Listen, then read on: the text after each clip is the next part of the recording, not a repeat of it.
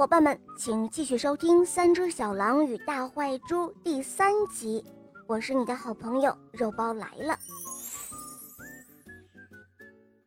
三只小狼这一次建造的房子真的是无比坚固的铁皮装甲房子了，这坚固的让你难以想象。这一次应该安全了吧？有一天，那个大坏猪啊，又溜溜达达的转悠到这儿来了。三只小狼呢，正在花园里玩跳房子的游戏。他们一看到大坏猪又来了。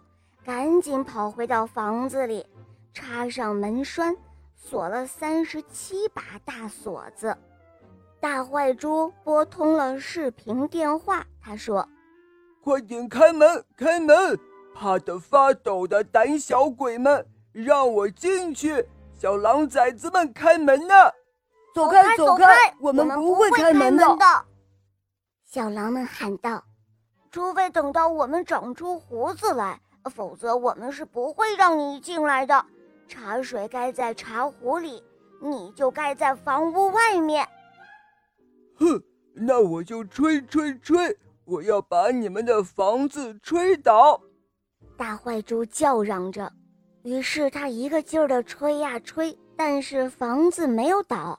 但是大坏猪这个名字可不是虚传的，他带来了炸药包，他将炸药。装在了房子上，点燃引线，接着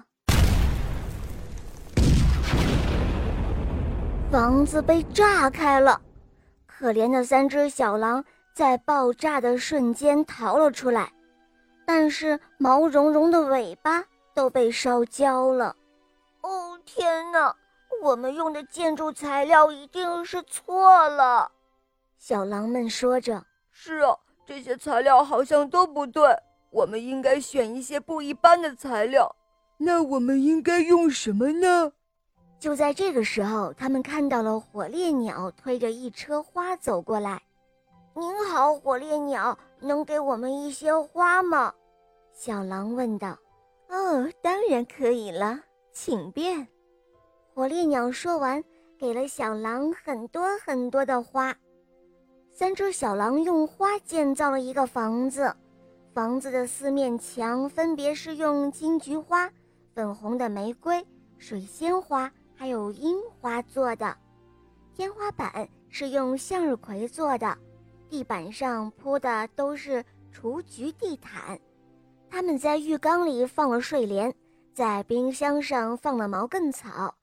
这是一个非常脆弱的房子，风一吹。就会摇晃，但是它漂亮极了。